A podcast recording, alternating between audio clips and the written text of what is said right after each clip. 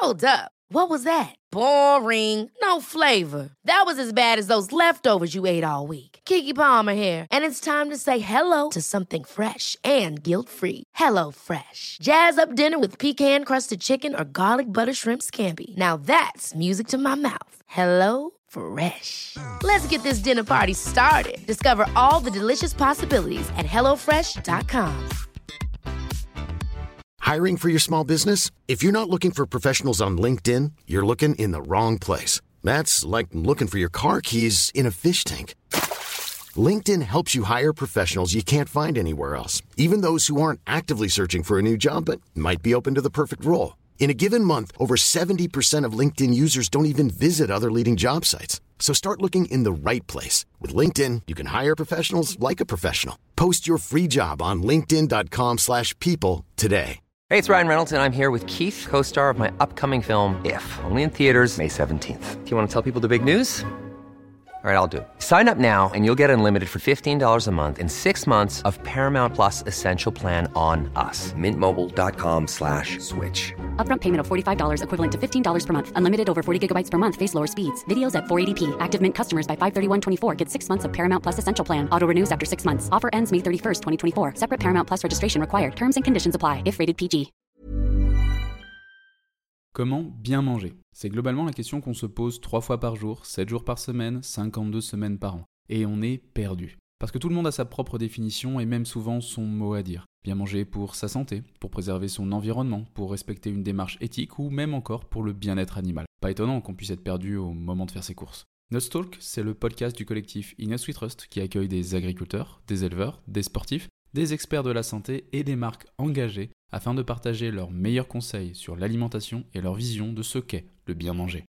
Moi, c'est Mehdi. Chaque semaine, j'accueille mes invités pour vous proposer des discussions brutes et incisives autour des manières de produire, transformer, soigner ou consommer, nous permettant de vivre pleinement chaque instant. Et ce, le plus longtemps possible. Bonne écoute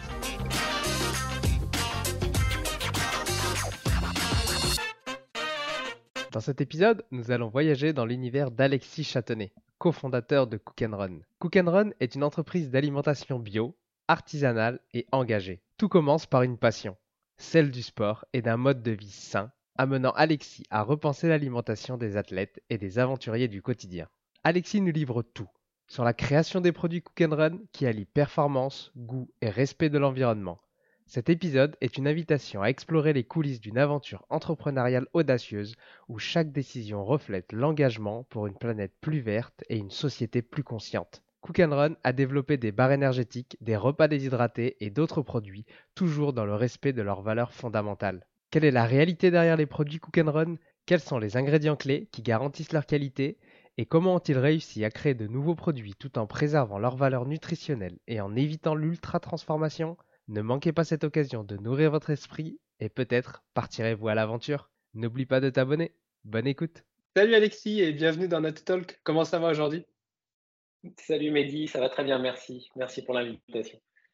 Eh bien écoute, euh, c'est moi qui te remercie. Euh, tu es le cofondateur de Cook and Run, une marque de nutrition biologique et engagée pour nourrir tous les aventuriers.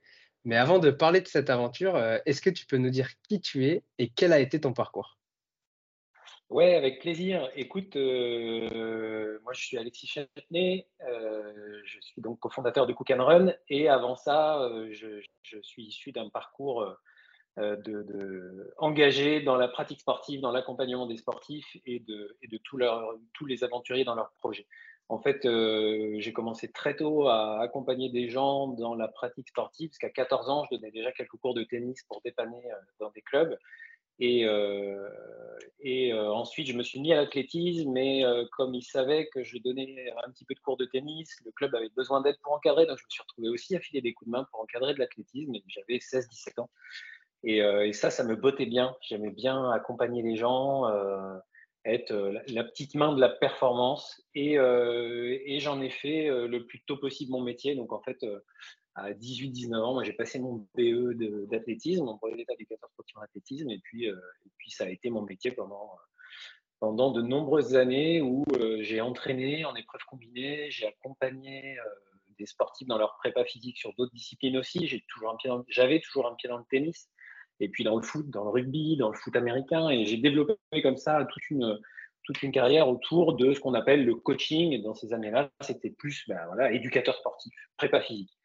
Euh, à la suite de ça, j'ai quitté le monde de la performance pour quelques années parce que, euh, bah, que d'être tout le temps sur les terrains, parce que, euh, que j'avais envie d'autre chose. Et ai, j'ai profité de ce retrait pour me former en nutrition sportive. Alors, pas n'importe comment. moi, je voulais avoir un regard sur. là, c'était dans les années 2000, 2006, 2007.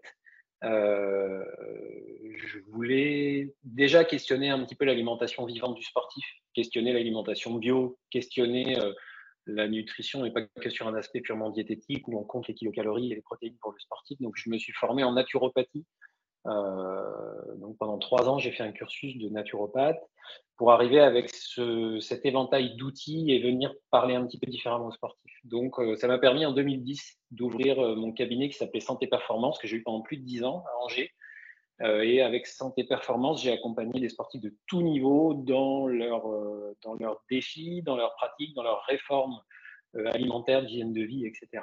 Et ça m'a permis de continuer de travailler avec le haut niveau. J'ai accompagné des sportifs olympiques, euh, euh, même en prépa physique, je continuais à accompagner des gens euh, comme Georges Horry, qui était champion d'Europe de boxe.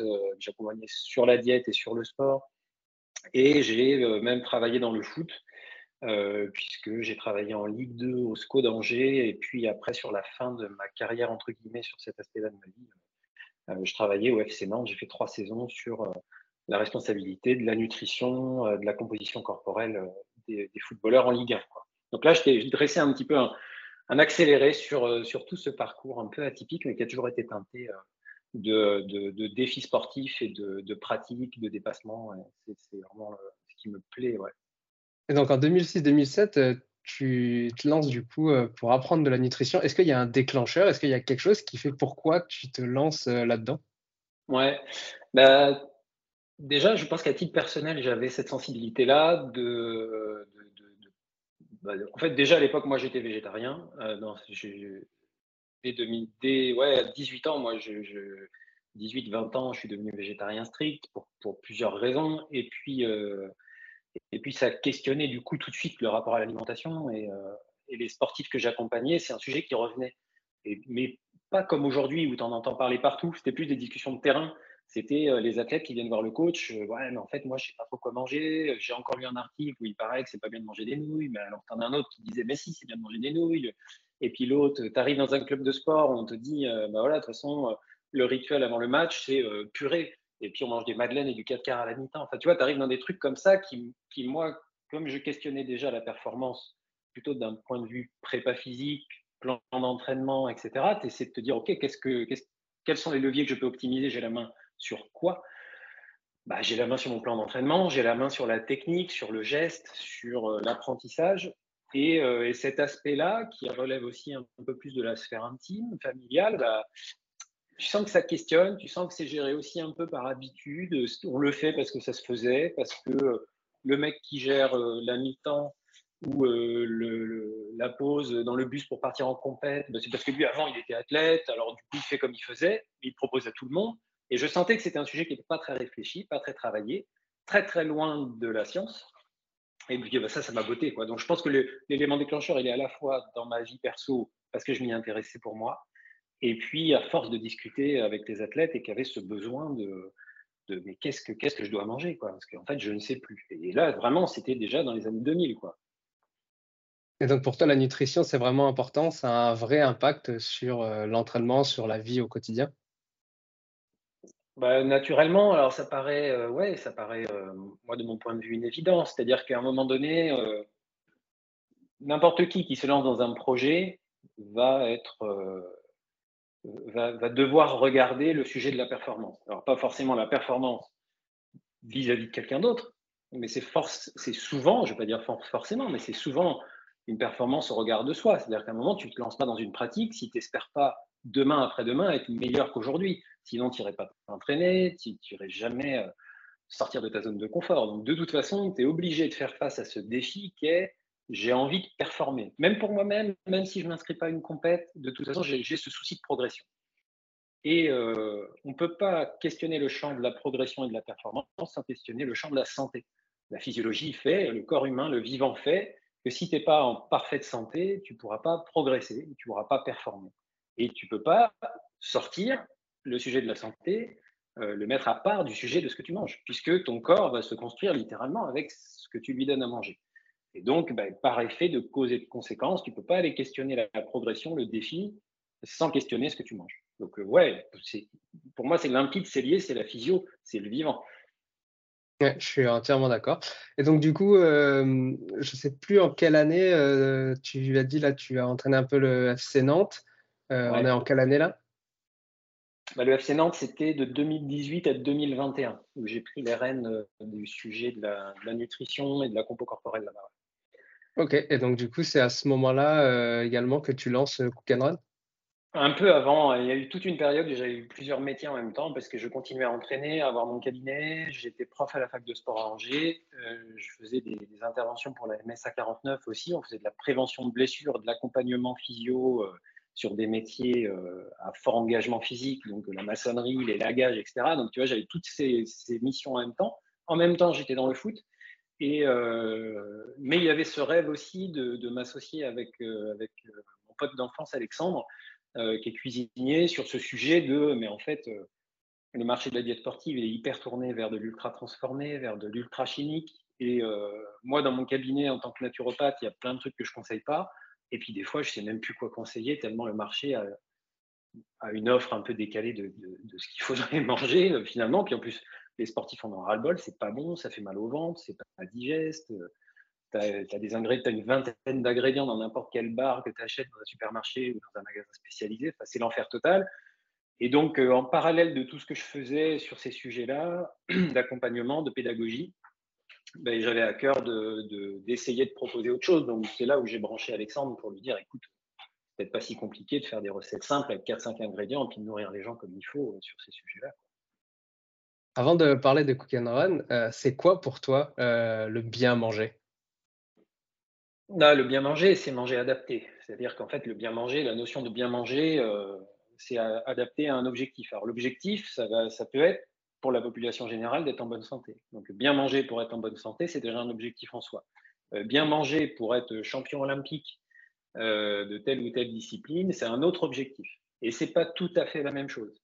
Par contre, tu as des, des choses qui vont être transversales, tu as des thèmes qui sont transversales parce que ton corps humain, que tu cherches à être juste en bonne santé chez toi, ou que tu cherches à ultra performer pour être au sommet mondial d'une discipline à très haute intensité, tu as des thèmes transversaux et tu vas juste adapter certaines choses aux contraintes que tu vas appliquer. Donc bien manger, c'est manger adapté à tes objectifs et aux contraintes que tu fais vivre à ton organisme.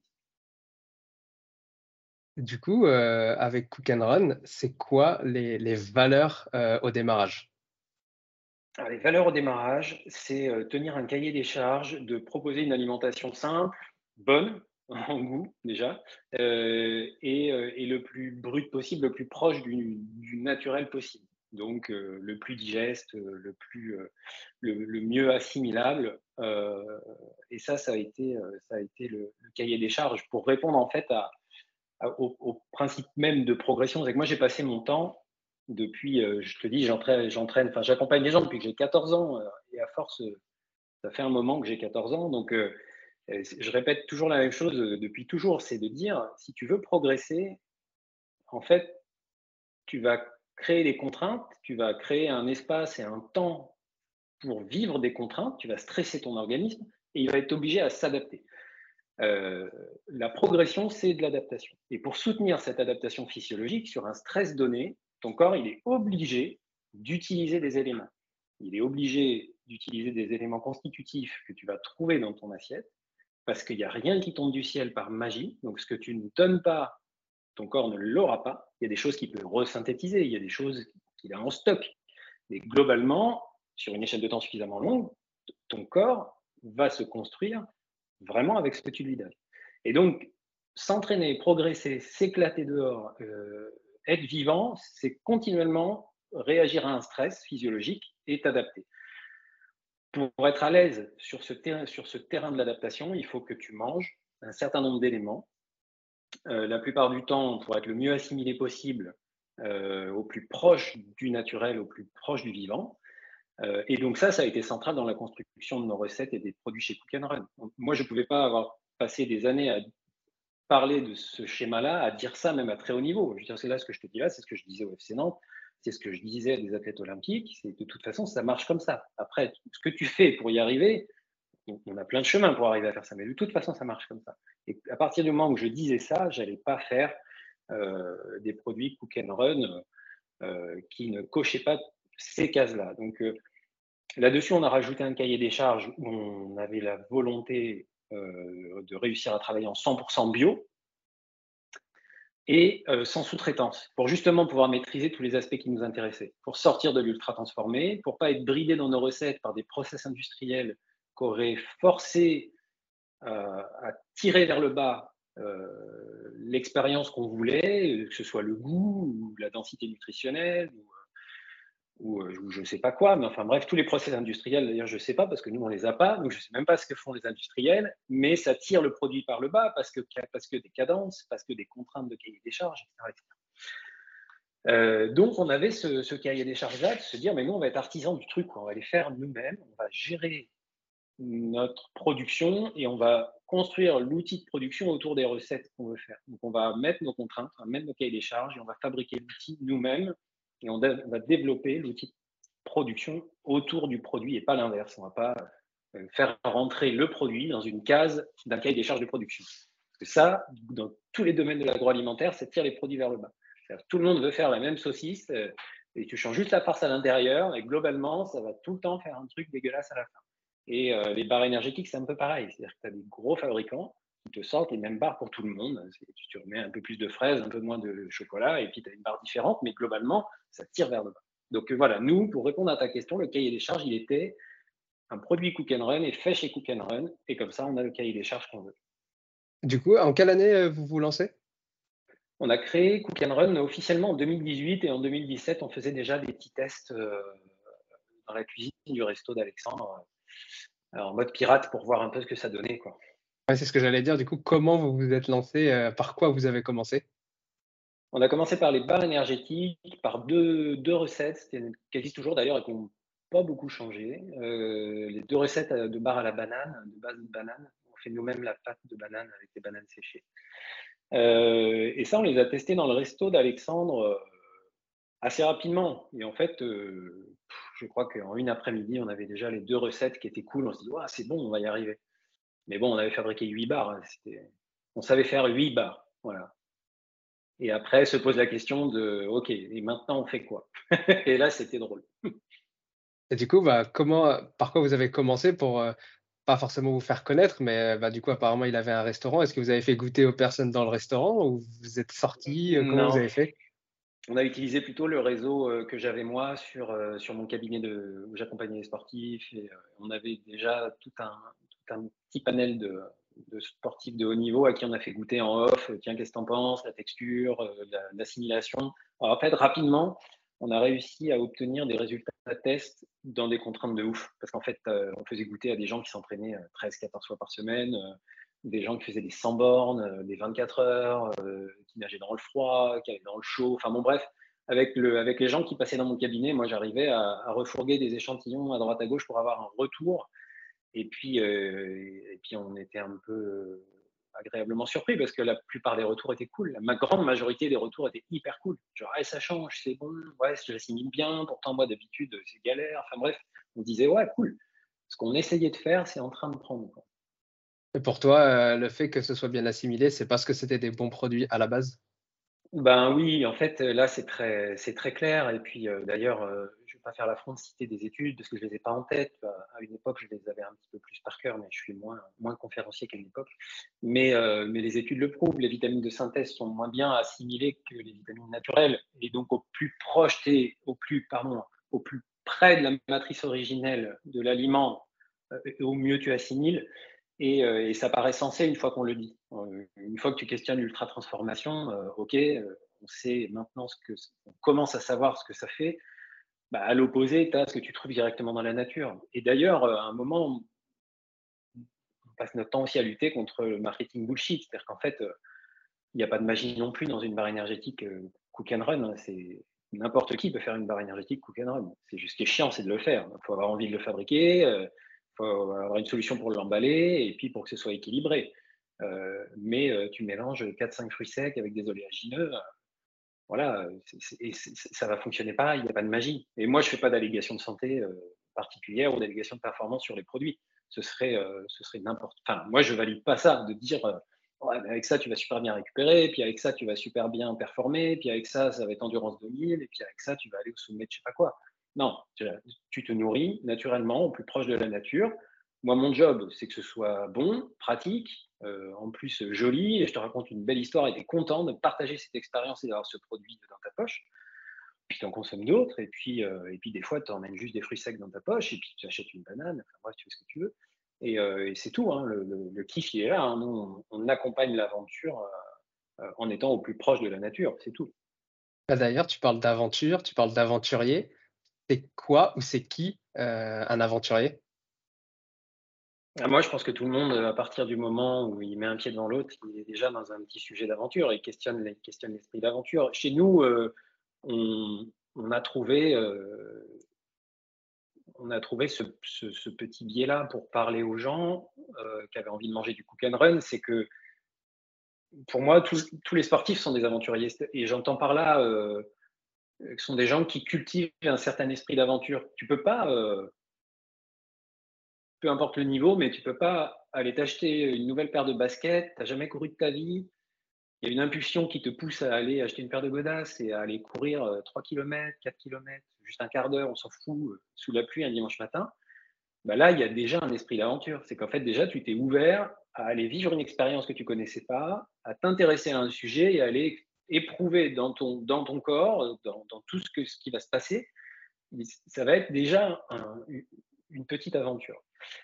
Et à l'opposé de ça, tu as euh, dans le même champ de pratique euh, des gens qui s'entraînent 13-14 fois par semaine, qui ont des objectifs, dont c'est le métier, qui ont une rigueur, un engagement, une préparation. Et, ça relève aussi du champ de l'esprit d'aventure, parce que tu fais pas ça par confort. Personne ne fait en fait du sport par confort, globalement. Tu fais parce que tu sais qu'à partir du moment où tu vas expérimenter ces sensations-là, tu vas obtenir un plaisir. Un plaisir par le déplacement, de te dépasser, un plaisir parce que, euh, parce que tu aimes bien être fatigué, tu aimes bien éprouver dans ton corps la sensation de, raideur, de courbature, de ce que tu veux. Et, euh, et ça, ça relève de l'esprit d'aventure. Sinon, tu, restes dans ton canapé à scroller euh, ton Instagram. Bon, quand tu as envie d'aller vivre quelque chose, cet esprit d'aventure-là, pour moi, il est moteur. Mais tu as un esprit d'aventure aussi dans la littérature. Tu vas ouvrir un roman que tu connais pas, découvrir un auteur que tu connais pas. Déjà, ça relève du champ de la découverte, de l'esprit d'aventure. Tu vas te questionner, te bouger, te challenger, comme on dit dans les startups. Et, euh, donc, les, sportifs sont clairement des aventuriers. Et ensuite, tu as dans l'aventure du quotidien euh, tout un champ aussi de. Euh, tu, subis aussi parfois un peu le rythme de ta vie. C'est-à-dire que bah, le matin, tu as tout un tas de projets. Hein. Tu avais prévu de te lever, de bien manger, faire un super petit déj, de partir, d'avoir une journée relax, euh, d'avoir le temps de bien manger le midi, pareil l'après-midi, puis le soir, euh, impeccable. Et puis le lendemain, de faire pareil. Tu auras bien dormi et tout. Mais ça, ça arrive combien de fois dans l'année? Ben non, la plupart du temps, tout le monde est à l'arrache. Tu as fait un petit déj sur le pouce quand tu en as fait un. Tu as pris surtout un café en speed. Et après, tu as speedé et tu as subi toute ta journée. Et euh, nous, on, on, appelle ça les aventuriers du quotidien. C'est qu'en fait, ces gens-là aussi, il faut être capable de leur proposer des produits qu'on va mettre dans la catégorie snack, mais nos barres énergétiques, on aime bien quand elles sont mangées par des gens qui ne sont pas des sportifs dans leur vie ou des aventuriers dans leur vie. Mais par contre, qui ont une vie d'aventurier. C'est-à-dire que, bah ouais, j'ai speedé, j'ai posé mes enfants à la crèche, puis après, euh, je suis allé bosser, puis j'ai fait une réunion, puis j'ai mangé un sandwich dans un train dégueulasse, et puis machin, machin, machin.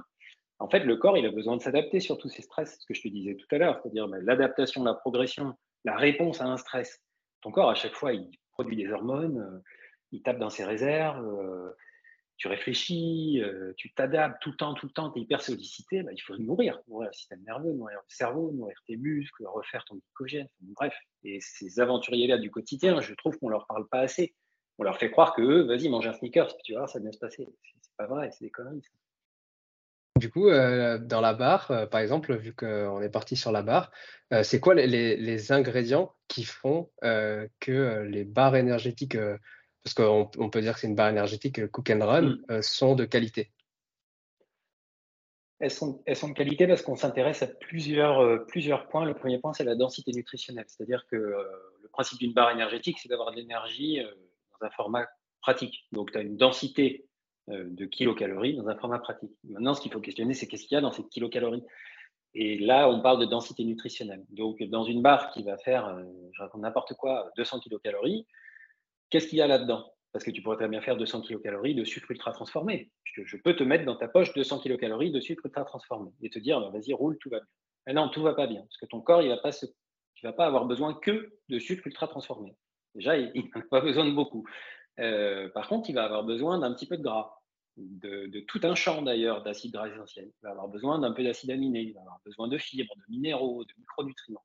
Donc on s'assure, nous, dans nos recettes, d'avoir cet équilibre euh, de densité nutritionnelle tout en respectant une notion de charge glycémique à la fin. Donc on a euh, ces deux champs-là, c'est densité nutritionnelle et euh, équilibre de la, de la charge glycémique.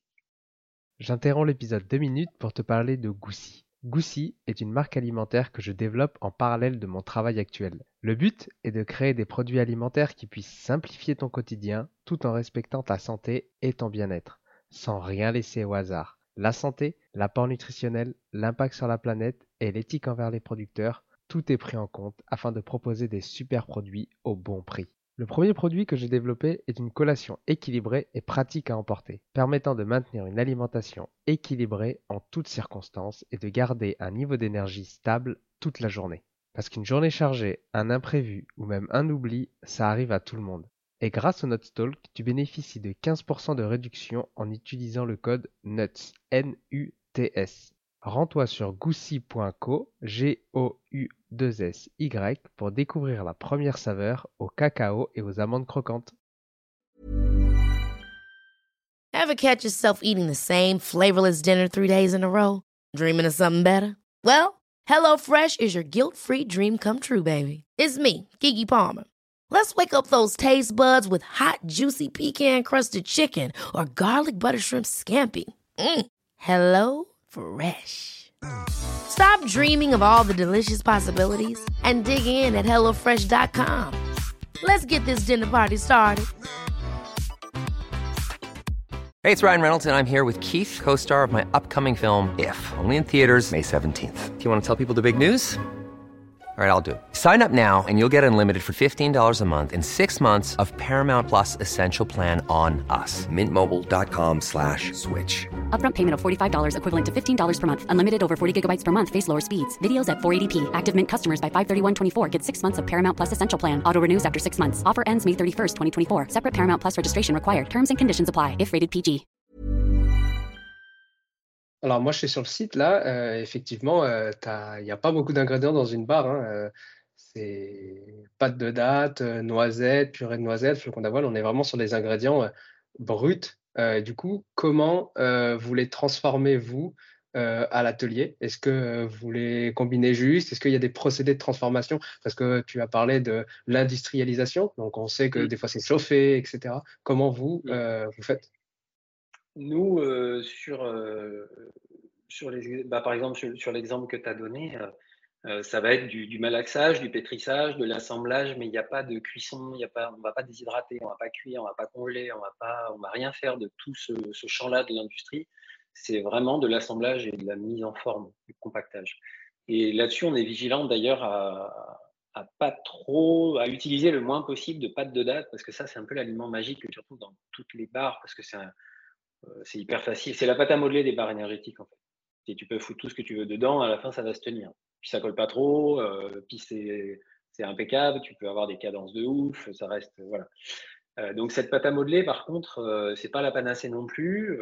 tu as un index glycémique qui va être élevé, tu pas une densité nutritionnelle de dingue. c'est pas l'aliment miracle, quoi. Et donc là, il faut se méfier, c'est que quand tu achètes une barre énergétique avec la pâte de date, il faut s'assurer que ce soit pas 90% de l'ingrédient. Parce que tu pourrais très bien faire une, barre euh, que je te vendrais, barre énergétique, 90% de pâte de date, euh, je te mets une belle fraise déshydratée au milieu, euh, arôme, je sais pas quoi, et puis roule, tu as une barre à la fraise. Par contre, bah oui, mais tu t'es nourri de quoi? Ok, tu vas frôler les 150, 180 kilocalories, Mais tu auras donné quoi à ton corps à part de la pâte de date? Et puis la pâte de date, c'est aussi bien sucré. Voilà. Donc, donc nous, on essaie de faire un peu gaffe à ça et on a notamment dans, les, dans, la gamme des, bars où on n'en met quasiment pas, les deux bars à, la banane ou, ou, la barre à la figue c'est aussi pour proposer une alternative, c'est dire bah ouais, mais de temps en temps, tu n'es pas obligé de manger de la date et tu peux en manger moins. Et il y a des recettes où on n'en met presque pas. Et dans tout, donc dans nos sept recettes, c'est vraiment de l'assemblage, du pétrissage et de la mise en forme entre guillemets de bar. mais il n'y a pas de process de, transformation. On va parler un peu des ingrédients du coup. la provenance des ingrédients, est-ce que c'est important chez Cook Run? Ouais, c'est hyper important parce qu'on a, la, on a cette, cette chance en tant que, producteur de ne pas avoir d'intermédiaire. Donc, on a la main sur ça, puisqu'on fait. Euh, et donc, en ayant la main, on est capable de, de mettre un cahier des charges et, euh, et, de, et de faire des choix.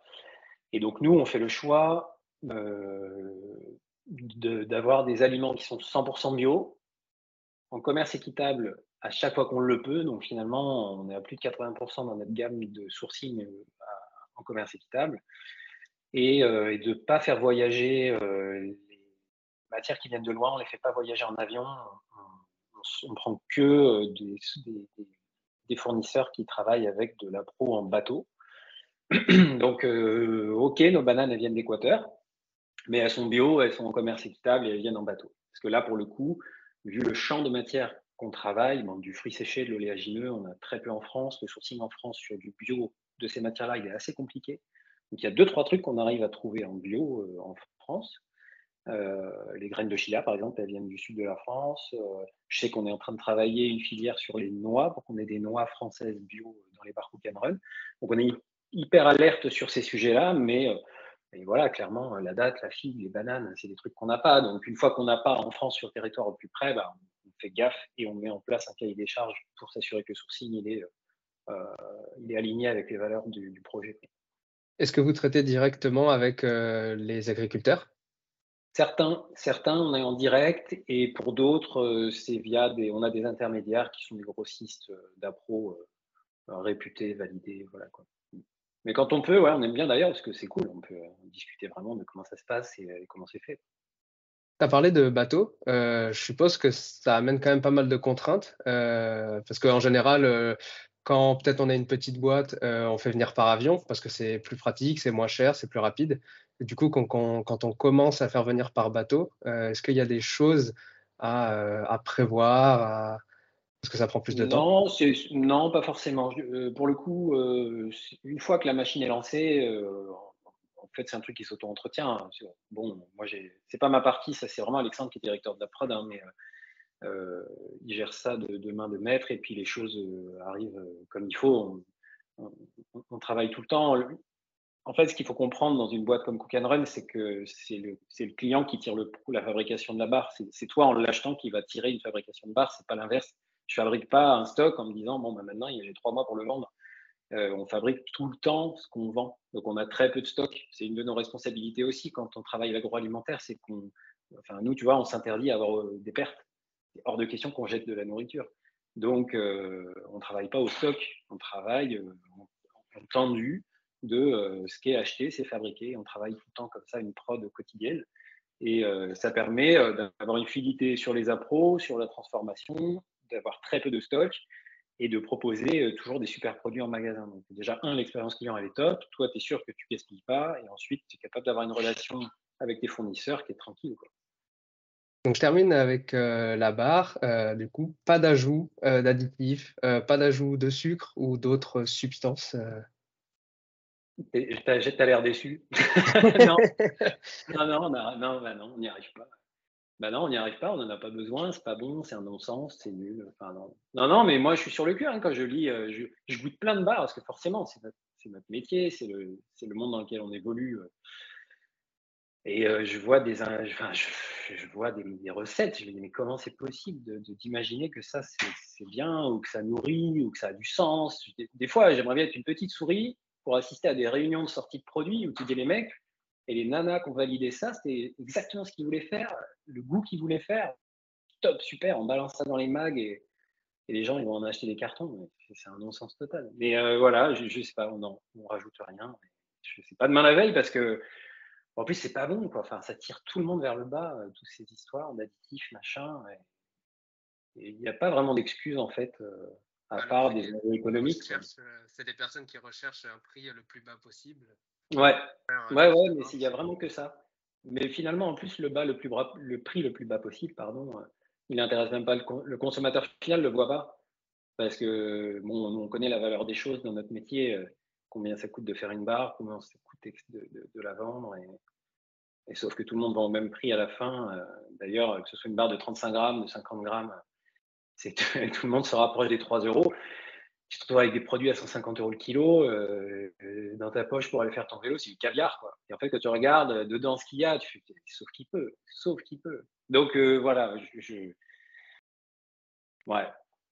Non, je vends pas euh, les cacahuètes que j'achète, je les revends pas au prix du pétrole. Quoi. Ça, c'est juste pas possible. Euh, j'aimerais qu'on parle un petit peu de l'emballage de tes bars. Est-ce que tu peux nous en parler? Ouais, c'est un gros sujet. c'est un gros sujet qui nous a intéressés dès le départ quand on a créé Cook and Run parce que bon, on est engagé à titre perso dans nos vies perso avec Alexandre. On se connaît depuis le lycée. Ça a toujours été des sujets qui nous ont intéressés. Et, euh, et quand on s'est dit, OK, euh, peut-être que si on fait des bars, ça peut répondre sur le marché à des gens qui chercheraient des produits naturels comme ça, puis nous, ça nous amuse, c'est fun et tout, mais tout de suite, il faut se questionner, c'est en fait, est-ce que le monde a besoin de cook and run en plus, tu vois? Est-ce que, euh, que les poubelles ont besoin d'emballage cook and run en plus de tout le reste? Et c'est des vraies questions, parce qu'en fait, à la fin, tu pourrais répondre, bah non, non, il n'y a pas besoin d'en rajouter, il y en a suffisamment des trucs et des machins. Alors, on a décidé, nous, que si, parce qu'on y avait besoin, parce qu'on répondait, on estime qu'on répond à quelque chose qui n'existe pas forcément, parce qu'on est producteur en France, euh, qu'on fait nous-mêmes, qu'on propose des produits, il y a très peu d'équivalents, on estime, et d'ailleurs, le client, les clients qui connaissent le disent aussi. Donc, euh, on s'est dit, OK, on, le fait, on y va. Par contre, on fait gaffe à l'emballage, parce qu'il est hors de question euh, qu'on donne du fric à, l'industrie pétrochimique comme ça sans réfléchir à emballer des produits unitaires qui vont finir dans la nature ou je ne sais pas où. Et ça, c'était un sujet qui, nous questionnait vachement. Euh, donc, euh, tu vois, on a créé en 2018 et dès 2019, on a, on, a, on a, questionné ça et on a vraiment bossé le sujet. Euh, on s'est renseigné, on a travaillé avec des experts sur pas mal de domaines. Et la synthèse à cette époque-là de ce qu'on a fait, c'est de, se rapprocher des emballages en plastique de bois. As qui disent euh, bioplastique, plastique de bois, euh, plastique végétal. En fait, c'est de la cellulose de bois. Donc, nous, on travaille un emballage qui n'est pas en plastique pétrole, c'est du plastique en cellulose de bois. Alors, plastique, en fait, ça veut dire quoi? La plastique, c'est une structure moléculaire. Une certaine chaîne, une certaine molécule, ça, ça s'appelle du plastique. Donc, ce plastique, il peut être issu du pétrole. ça, c'est cool parce que c'est hyper pratique. C'est quand tu le chauffes, ça colle, ça peut fondre, euh, c'est élastique, c'est pas cher, euh, voilà, ça protège très bien les aliments, voilà. Euh, mais bah, c'est de la pollution, de la micropollution pour des siècles, donc on n'avait pas envie de faire ça. Et tu as quand même des gens qui te proposent des alternatives, et tu as ces plastiques biosourcés, et le nôtre, il est en cellulose de bois, issu de forêt européenne certifiée, et ça permet d'avoir un emballage sur lesquels on imprime avec des encres à l'eau, euh, qui a un impact environnemental moindre, je ne vais pas dire à zéro, parce que c'est pas vrai, mais moindre que sur un plastique pétrole. Et on du est coup, d'avoir toute la gamme euh, sur, euh, sur ça, toute la gamme de barres, elle est en cellulose de bois. Et ils sont, alors je suppose, recyclables. Et est-ce qu'ils sont compostables? Eh ben, je vais te, je, vais être obligé de te dire non, ils ne sont pas recyclables. En fait, recyclables, ça veut dire que tu pourrais les réutiliser derrière. Et en fait, déjà sur l'emballage plastique pétrole de petites unités euh, d'emballage souple, ce qu'on appelle Flopac. Hein, c'est le petit emballage comme tu vois le sachet de n'importe quelle barre. Euh, ça, même quand c'est en plastique, c'est pas recyclable parce qu'en fait, on ne sait pas le faire. Alors ça arrive, hein, attention, euh, on veille là-dessus parce qu'en fait, c'est la clé, c'est d'avoir un truc circulaire, c'est-à-dire bah ok, peut-être on est en plastique pétrole, et par contre on, on l'utilise tout le temps, puis on réutilise, puis on réutilise, on réutilise. Ça aujourd'hui, on ne sait pas faire. Donc même si tu as un truc aujourd'hui monomatériau qui va être jeté dans un bac jaune, il y a très peu de chances que la filière de tri derrière soit équipée pour le recycler en France. Donc, on n'est pas loin du, greenwashing. Nous, ce n'est pas du tout recyclable parce que c'est de la cellulose de bois. Donc, à partir du moment où ça va arriver sur une, filière de tri parce que c'est à mettre dans le bac jaune. Ça va arriver dans, dans ta filière de tri. Et là, ça va être reconnu comme méthanisable. Donc là, effectivement, c'est compatible industriel compost. Et les machines qui font le tri vont voir que c'est de la cellulose et que ce n'est pas du plastique, et ça va partir en méthanisation sur les filières qui sont, qui sont équipées là-dessus. Ensuite, c'est compatible home compost, euh, mais c'est très, très, très, très, très challengé en ce moment par l'Union européenne, par euh, la France aussi. Et, et, donc, nous, on ne le marque pas dessus parce qu'en fait, d'un moment à l'autre, les réglementations vont changer. Euh, tout le monde navigue à vue, en fait. Hein. là, on ne sait pas du tout ce qui va se passer, on n'a aucun recul. Et nous, ce qu'on a préféré faire quand on a fait la synthèse de tout ça, même, tu vois, discuter des heures avec Citeo, avec l'ADEME, avec euh, la DGCCRF aussi, la répression des fronts, en disant bah, avec les juristes des emballages, ok, qu'est-ce qu'on a le droit de dire, qu'est-ce qui est vrai, qu'est-ce qui n'est pas vrai, on a essayé de faire une synthèse de tout ça. Et, euh, et la synthèse, c'est un, ne le jette pas dans la nature parce que c'est pas biodégradable. Deux, mets-le dans le bac jaune quand tu arrives chez toi. Et trois, moi je te dis dessus, mets-le dans le bac jaune et c'est un emballage issu euh, du végétal. Mais je ne vais pas te dire c'est compostable parce que si ton compost il est mal géré chez toi, en fait, tu vas juste faire un tas de marre de café avec trois emballages Cook and Run, il va rien se passer du tout de très intéressant. Euh, deuxio, euh, le complexe qui, est, euh, qui forme l'emballage, ok, peut-être il va disparaître. Il va disparaître dans le compost parce que c'est prouvé. Mais on ne sait pas vraiment l'impact que ça va avoir sur l'écosystème à cet endroit-là, euh, X mois, X années plus tard, en fait. Donc moi, je ne vais pas non plus me dire, mais c'est bon, mon truc est compostable je dors tranquille, ça a disparu dans le fond du jardin de mes clients et je m'en fous. Ben non, en l'occurrence, je ne sais pas. Donc, je préfère dire bac jaune. Par contre, ce qui est sûr, c'est que quand tu l'achètes, tu donnes pas un centime à la pétrochimie. Et c'est déjà pas mal. Combien de temps de conservation euh, avec euh, cet emballage? Mais nous, on arrive à tenir 12 euh, mois livrés en magasin. Donc, tu vois, nous, on met 14 euh, mois en prod, euh, le temps que ça arrive dans certains mags. On assure que 12 mois, il n'y a aucun problème. Et puis, on continue de faire des analyses régulièrement et, et, on a vraiment zéro, zéro développement. Si elles sont bien conservées, tu vois, évidemment, il faut être quand même assez éloigné d'une source d'eau dans ton stock. Maintenant, tu pars courir avec, il pleut, il ne va rien se passer du tout. Ça, c'est pas un problème. Il y a des barrières. Euh, par contre, tu la mets euh, vraiment dans, je sais pas, à 80% d'humidité, stocké chez toi, 35 degrés, c'est pas fait pour. Ça, c'est très clair. Quoi. Mais bon, personne ne stocke sa bouffe comme ça, donc tant mieux. Super, je te remercie beaucoup en tout cas pour ta transparence euh, sur les emballages. Ben, nous, je dis toujours, on, ne cache rien parce qu'on n'a rien à cacher. on répond aux questions. maintenant, Cook Run a bien grandi. Est-ce que tu peux me parler un peu des autres produits que vous proposez? Euh, ouais, ben, c'est vrai qu'on a commencé avec les bars. Et, euh, dans, cette promesse qu'on a, tu vois, on, écrit un peu le projet de Cook and Run, à un moment on se pose et on dit mais nous on veut nourrir euh, tous les aventuriers, toutes les aventures, et on veut essayer de, proposer notre vision de l'alimentation à, à, un plus grand nombre dans d'autres niveaux de pratique que juste la barre dans ton sac, dans ta poche, ce qui est déjà pas mal, mais voilà. Et donc, euh, il y a deux ans, je pense, on a lancé la, ce, premier test de gamme bivouac où on fait euh, des repas déshydratés, on propose des repas déshydratés euh, pour, bah, pour le bivouac. Donc, la balade, la rando, où tu te poses devant ta tente et tu manges, tu manges un truc cool et avec, en mettant les critères Cook and Run, donc bon, bio. là, on n'a que des recettes végétariennes, véganes, pour aussi aller parler à des gens qui ne trouvent pas, tu vois, clairement, euh, demain, euh, tu es, vegan, tu vas aller randonner, manger bio, euh, c'est pas facile. Hein. Alors voilà, on s'est dit, bah, ok, on propose un truc, une alternative. C'est bon pour tout le monde et en plus, c'est compatible avec des gens qui feraient attention à, certains critères dans leur choix alimentaire, par, peu importe, par conviction, par croyance, voilà, peu importe, mais on a envie aussi de pouvoir faire que, que, tout le monde kiffe quand il va dehors. Donc, on a une gamme de repas salés et euh, là, à mettre sur le réchaud, du salé instantané euh, type taboulé, tu mets de l'eau dedans et puis c'est prêt. Et, euh, et, on a une gamme euh, sucrée instantanée, là, c'est des porridge au lait d'amande en poudre, canon, fraises, myrtilles, et puis, puis graines de courge, framboise. Très très bon.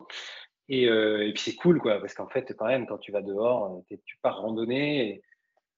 Et, et on l'a tous fait. Euh, tu finis avec des nouilles chinoises à 50 centimes sur ton réchaud parce que c'est léger, c'est pas lourd. Mais en fait, déjà, c'est dégueulasse. Tu finis avec quatre emballages, c'est un enfer et, ça te nourrit pas. Enfin bon, bref. Donc on, voilà, on propose autre chose. Ça, c'est la gamme bivouac qui est amenée à évoluer. On va continuer à développer des recettes parce que ce test se passe très bien. Et donc, il va y avoir des nouveaux produits qui vont sortir bientôt. Et on s'intéresse aussi à, là c'est plus un clin d'œil pour les gens qui aiment la marque, qui aiment l'univers. on a décliné les, sept recettes de nos barres énergétiques, on les a déclinées en, sept recettes de granola. Donc, va retrouver le granola, de la barre, banane, coco, etc.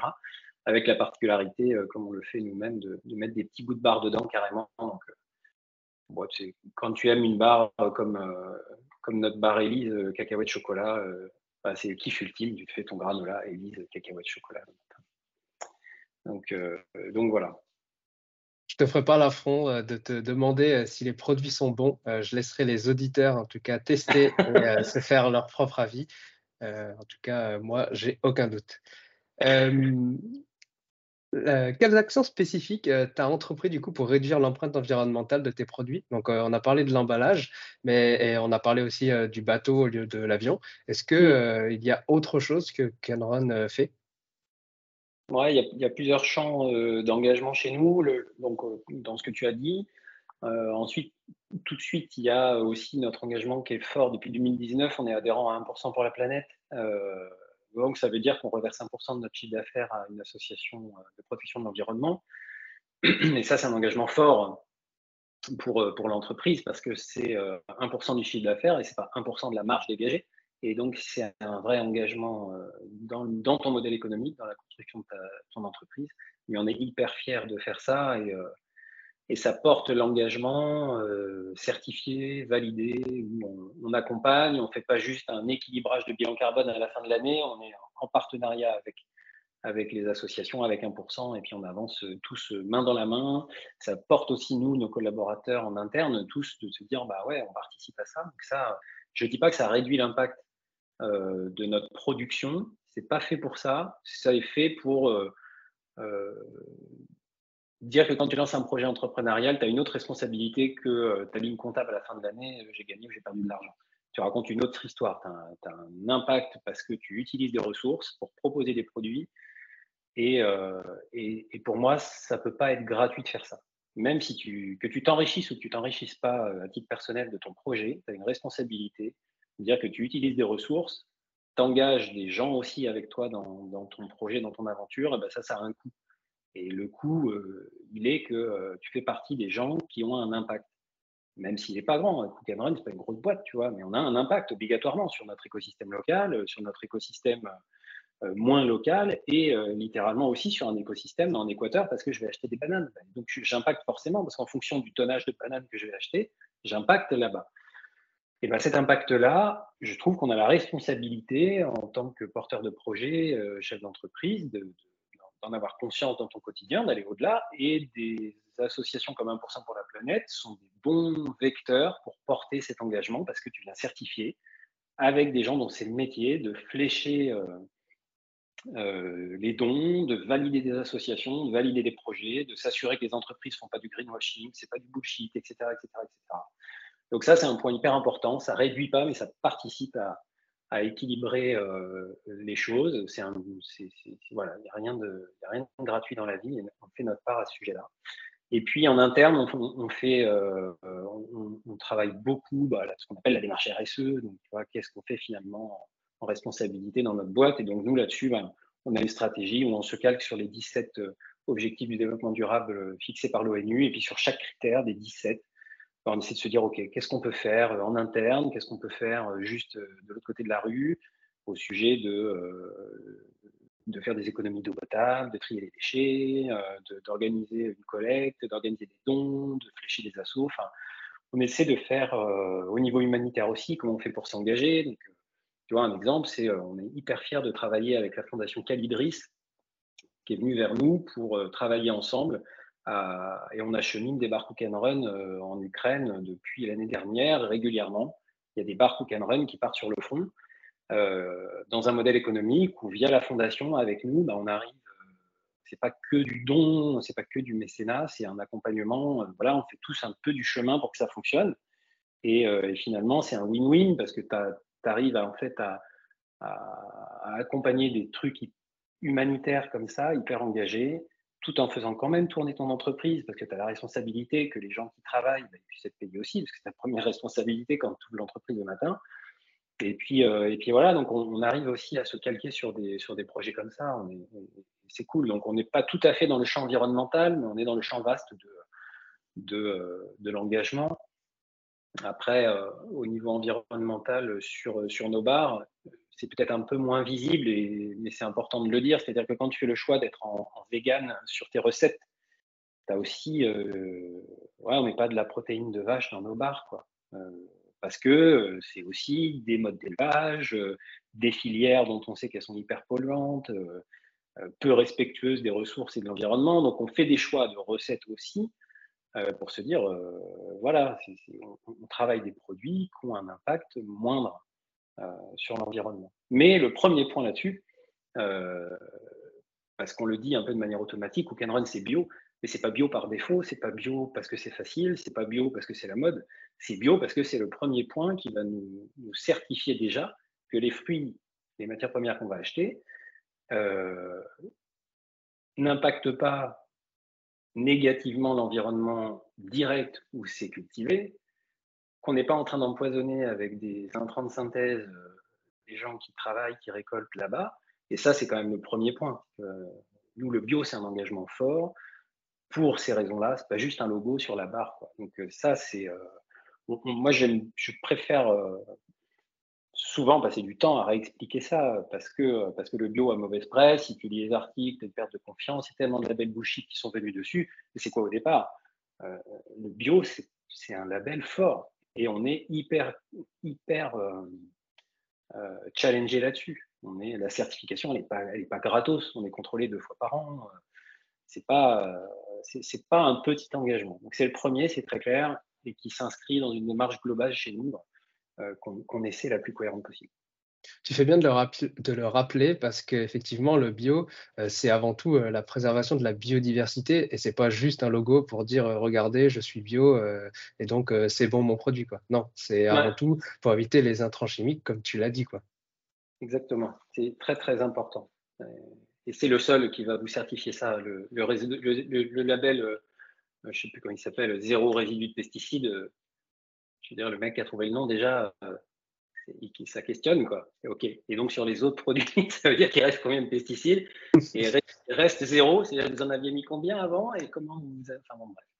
Euh, voilà, non, le bio, c'est le seul, c'est le seul qui, qui, aujourd'hui est capable de, de, un des, un des seuls. T'en as d'autres associés, t'as Nature et Progrès. Enfin voilà, mais euh, ce, ce, premier label pionnier qui fait toujours référence, euh, c'est pas du bullshit. Et, et, et, même quand tu vois du bio euh, chez Carrefour, du bio chez Lidl, le bio en France, il est contrôlé. Et il y a plein de plein d'anecdotes quand on discute avec nos contrôleurs euh, de dire euh, qui nous racontent, mais tu as des bateaux entiers qui sont refusés parce qu'en fait, le contrôle, bah, non, le contrôle randomisé, là, c'est pas OK.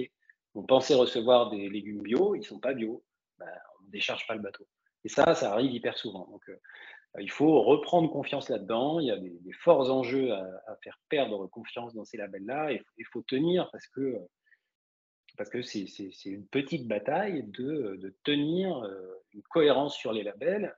Et euh, nous, on ne fera pas volte-face là-dessus. Mais à nouveau, hein, ce n'est pas la facilité. Hein, c'est plus cher, tu es contrôlé, c'est plus de paperasse, c'est chiant, euh, machin. Mais c'est la responsabilité. Tu fais pas.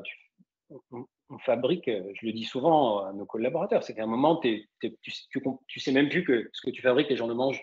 Tu sais, tu es dans ton quotidien, tu dis, bon, ok, on fait ah, il y a telle palette, telle palette, ça part là-bas, ouais, cool, super. Euh, tu feras tant de milliers, tant de machins. Mais en fait, chaque bar que tu fabriques ici va être mangé par quelqu'un. Tu as une sacrée responsabilité. Et toi, tu as utilisé des ressources. Quelqu'un a fait pousser des bananes, des, figues ou je ne sais pas quoi. Et, ça va finir là. Et en fait, dans toute cette chaîne de valeur, tu as une sacrée responsabilité. Donc, euh, ça te tire tous les jours à être exemplaire. Et donc, ben, nous, le label, il est à 100% bio chez nous. Il n'est pas à 99%, il n'est pas à 98%, il est à 100%. Tu as parlé de difficultés. Euh, c'est quoi aujourd'hui euh, les plus grands défis auxquels euh, vous êtes confrontés? Oh, Nous, ce pas des défis industriels, ce pas des défis en production, c'est des défis dans la distribution, c'est-à-dire que on n'a pas, on n'est pas une boîte modèle startup, on a fait une grosse levée de fonds, on a un cash flow énorme, et puis du coup on peut cramer de la pub sur Insta pour que tout le monde découvre nos produits. On a créé la boîte à deux euh, avec vraiment pas beaucoup de sous et on a grandi de manière organique sans faire de levée de fonds. Et euh, la première cuisine Cook and Run, c'était 15 mètres carrés. Donc là, on vient de déménager, on est dans 700 mètres carrés, euh, c'est cool. Mais, euh, on n'a pas, ce truc de, on a une armée d'experts réseaux sociaux, médias, machin, et avec plein de fric à balancer sur Meta. Donc, nous, les enjeux, c'est ça. C'est-à-dire, en fait, comment, comment tu arrives à distribuer tes produits euh, quand, ton business a été de te centrer sur le produit? Parce qu'en fait, l'histoire de Cook Run, c'est ça, c'est que nous, on s'est développé autour du produit. On a toujours mis la priorité à faire des produits de qualité, à les fabriquer nous-mêmes, à jamais euh, lâcher par facilité euh, sur des critères dont on a beaucoup parlé déjà. Bah, une fois que tu as fait ça, tout ça c'est énergivore, ça prend du temps. Tes ressources elles sont fléchées vers ça. Et pendant ce temps-là, tu as plein de gens qui ne connaissent pas Cook Run, forcément. Et donc, nous, ce qui développe Cook Run, c'est le bouche à oreille et c'est l'expérience de j'ai goûté, ah ouais, c'était vachement bon, quoi. Et puis, bah, tac, t'en parles à un pote. Ah ouais, c'est vrai, c'est vachement bon. Puis du coup, je l'ai mieux digéré parce que des fois, sur mon vélo, c'est mal passé, j'ai essayé tel truc, euh, c'était l'enfer, en fait, c'était pas bon, machin. Alors, ce développement-là, il est très lent. Et euh, nous, la difficulté, c'est ça, c'est en fait de réussir à s'acheter ce temps, entre guillemets, et d'accepter la frustration de. Ah, des fois, on se dit, putain, si, euh, si, plus de gens savaient à quel point c'est bon, ça nous faciliterait la vie. Mais, euh, mais voilà, notre aventure, elle, est, elle a toujours été de se centrer sur le produit. C'est nos basiques, nos fondamentaux, c'est les piliers de la boîte. Et, c'est ce, qui nous, ce qui nous fait vivre aujourd'hui. Mais la frustration, ouais, la difficulté, c'est ça. C'est ces canaux de distribution. Quand tu n'as pas, quand pas le cash flow pour aller faire de la pub ou que tu n'as pas une armée de, de commerciaux sur la route. Mais bon, écoute, on, on, s'en sort, on est toujours là. Hein. On arrive euh, tout doucement à la dernière question de l'épisode. C'est quoi, euh, toi, ton petit plaisir coupable alimentaire, ta collation, ton snack favori euh, Ça peut aussi être un, plat? Ah, alors, dans n'importe quel champ de, de, de, bouffe? Ouais. Ok, alors moi, la food, c'est pas du snack, heureusement, et hein, je fais pas du snack avec ça, mais moi, mon délire, c'est les chips. Quoi. Ah, tu me mets dans un paquet de chips, c'est foutu. Même quand elles sont industrielles dégueulasses, c'est terrible. Terrible, terrible, terrible. Et tous les goûts. Euh, j'allais dire une saveur euh, précise. Non, non, non, non, non, non. Bah, quand j'en achète, j'essaie d'en acheter des bio, euh, évidemment, mais je suis comme tout le monde. Hein. Des fois, je craque sur un truc. c'est pas bien, hein, paprika épicé, machin, c'est l'enfer. Ça, c'est l'enfer pour moi. Mais donc, euh, bon, j'en ai pas dans mon tiroir, je, je, fais pas ça, mais, euh, je suis à un apéro, euh, tu m'invites à l'apéro, tu me mets des chips, c'est chaud. Ah ouais, je suis pas bien. C'est vraiment mon, truc, je suis beaucoup plus salé que sucré. Super, bah, je te remercie beaucoup. si on veut un petit peu plus de Cook and Run, où est-ce qu'on peut vous retrouver? En magasin, tu veux dire? Bah, Un magasin, sur Internet, tu peux tout donner, vas-y, balance. Mais en magasin, et, pas, là, j'ai pas en tête, euh, vous allez euh, sur cookandrun.com, il y a la carte des, de, nos points de vente, mais euh, il est possible, il est fort probable que la Biocop, pas loin de chez vous, et, propose nos produits. le Décathlon, pas loin de chez vous aussi, parce que c'est nos deux gros, gros, réseaux de distribution. Après, on a des magasins indépendants, course à pied, vélo, aventure, mais là, on a une petite, une petite myriade, donc il faut aller sur le site, regarder la carte pour, pour faire vivre le magasin le plus proche de chez vous. Et si vous êtes vraiment, vraiment perdu ou que vous voulez des produits Cook and Run qu'on ne trouve pas en magasin, euh, ben, vous allez sur cookandrun.com et puis, euh, et puis vous découvrirez notre univers. On mettra les liens dans les notes de l'épisode, comme ça ce sera facilement accessible. Super. Eh ben écoute, moi je te remercie beaucoup Alexis. En tout cas, j'ai passé un super moment, euh, c'était génial. Cool, merci beaucoup Mehdi, merci pour les questions et, et puis merci de faire de donner chapitre à des petites entreprises comme nous. Merci beaucoup. Merci d'avoir écouté jusqu'au bout. Si l'épisode t'a plu, laisse-nous une note 5 étoiles et un commentaire sur ton application de podcast préférée. Ça fait toujours chaud au cœur de recevoir vos retours. Et si tu veux améliorer ton alimentation, mais que tu ne sais pas quel aliment ou complément choisir, rends-toi sur notre comparateur en ligne entièrement gratuit sur innutsweetrust.fr. Tu trouveras le lien dans les notes de l'épisode. À bientôt. Maintenant, tu le sais.